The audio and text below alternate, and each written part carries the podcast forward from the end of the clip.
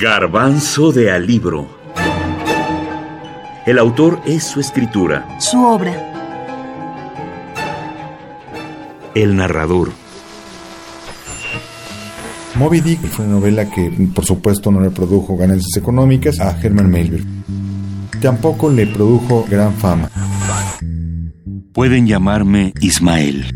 También Bartleby o quizás simplemente Herman Melville. Pero les aseguro que después de escucharme, les será imposible olvidar quién es Herman Melville. Más de dos años escribiendo, pensando, estructurando. ¿Saben lo que significan dos años? Son más de 17 mil horas, más de un millón de minutos, y de pronto, una jodida travesía por el Atlántico y ¡pam! Se ha ido. La última parte de mi escrito original jamás llegó a la imprenta gracias a la estúpida agua que corrió la tinta. Imaginen, por ejemplo, morir y que alguien escriba sobre su tumba un nombre diferente. ¿En serio vas a empezar con esa historia? Herman Melville, no Henry. Herman. Creí que podían llamarte Ismael. Trato de contar mi historia. Veamos. ¿Dónde estaba? Cuéntales de tu bisnieto. Oh, claro. Hay tantas personas que se inspiraron en mi obra. Moby, por ejemplo, Richard Melville Hall, inspirado en un hombre inamovible ya inmortalizado por la historia de la literatura, su tío bisabuelo, Herman Melville, yo.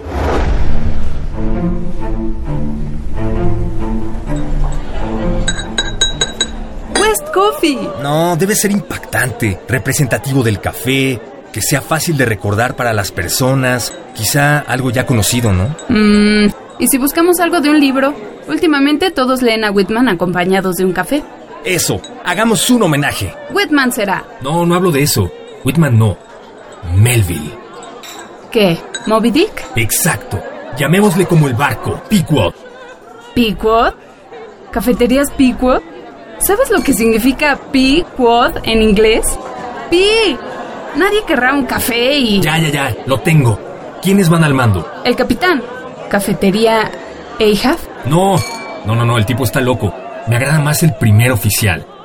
Cafetería Starbucks.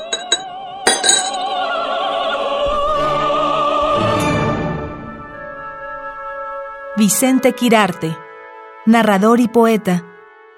Herman Melville era un hombre que la segunda parte de su vida, su alcoholismo fue todavía en aumento, era un hombre depresivo de por sí, era un hombre depresivo de por sí, depresivo de por sí. ¿Ahora les harás creer que tu vida fue dura? ¿Lo dudas? Ellos lo dudan. Las deudas las tenemos casi todos y no es para tanto. Cuéntales. Tienes razón. No fueron solo las deudas. Hubo más que eso. Tú. Quien está escuchando. Sí, tú. Imagina despertar una mañana para darte cuenta de que las deudas y la vida, con todas sus adversidades, menesteres, destruyeron lentamente la vida de tu padre hasta dejarlo al borde del suicidio. Imagina vivir con esa presión, vagando por el mundo entre polinesios, marineros, entre agua, sal, la pluma y el tintero, todo a costa del acecho constante de la vida. Pero de pronto, imagina despertar una mañana para darte cuenta de que las deudas, con todas sus adversidades y menesteres, destruyeron lentamente tu vida. Pero espera, esta vez no hay suicidio de tu padre, sino el de tu hijo.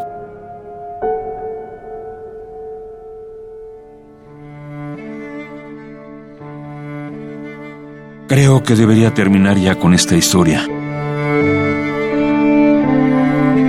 Nací en Nueva York el 1 de agosto de 1819. Soy el tercer hijo de ocho que tuvieron mi madre, María Gansebord, mi padre, Alan Melville, un comerciante. Si algo deben entender de mi historia, es que pueden pasarse el tiempo conmigo entre ballenas, escribientes de Wall Street y hasta echar una furtiva mirada a la vida polinesia pero jamás, realmente jamás entenderán mi vida.